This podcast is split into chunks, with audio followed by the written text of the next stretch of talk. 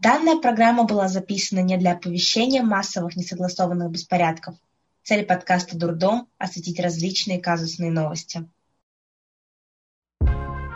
Дурдом. Дурдом. Дурдом. Дурдом. Всем привет! Это программа «Дурдом», и с вами, как и обычно, прекрасные ведущие Соня и Аня обсудят необычные и курьезные новости прошедшей недели. Ань, привет! Привет! Давай начнем. Не снеговики, так биониклы.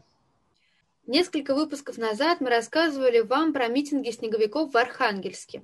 Теперь же митинги добрались до Санкт-Петербурга, но в них уже участвуют не снеговики, а биониклы. После того, как Владимира Соловьева заблокировали в социальной сети Клабхаус, телеведущий решил э, записать видео на Ютубе, где рычал на фигурки, смеялся над ними и пытался оторвать им головы. Так вот, в свою защиту биониклы устроили митинг. Фигурки решили напомнить Соловьеву о необходимости постоянно поддерживать терапию и не забывать принимать таблетки. Акция была устроена общественно-политической организацией «Молодежное яблоко». Задержан никто не был. Продолжительность митинга не уточняется. Фотография с малышом оскорбила родную мать. Жительница США, которая стала мамой в третий раз, очень радовалась прибавлению в семействе. Однако позже наша героиня испытала немало смущения и оскорбилась. Маму и папу сфотографировали вместе с малышом, а после супруг разослал фото всем родственникам, даже не потрудившись рассмотреть его и обрезать. Но это нужно было сделать, ведь больничный халат супруги был задран до талии, выставляя на всеобщее обозрение те места, которые она предпочла бы никому не показывать.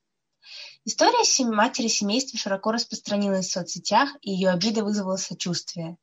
Многие женщины припомнили, что их мужья тоже проявляли подобную бесцеремонность, один умудрился сфотографировать тот самый момент, когда головка ребенка появлялась из тела матери. В целом дамы сходятся во мнении, что все фотоустройства во время родов должны быть запрещены.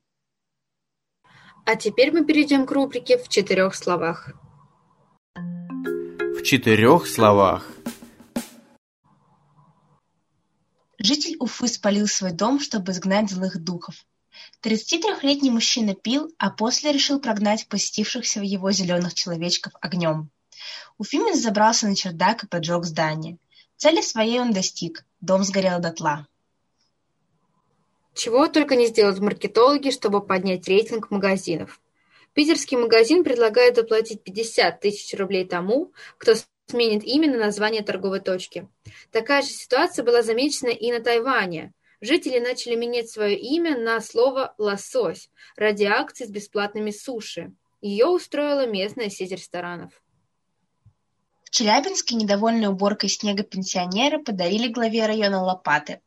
Пенсионеры скинулись на лопаты и хотели их вручить главе Калининского района Сергею Колеснику, поскольку ни разу за всю зиму не увидели в своем микрорайоне снегоуборочную технику. Подарок оставили в приемной, так как чиновник с гражданами общаться не захотел. Мэр Калуги назвал свой город неблагоприятным для жизни.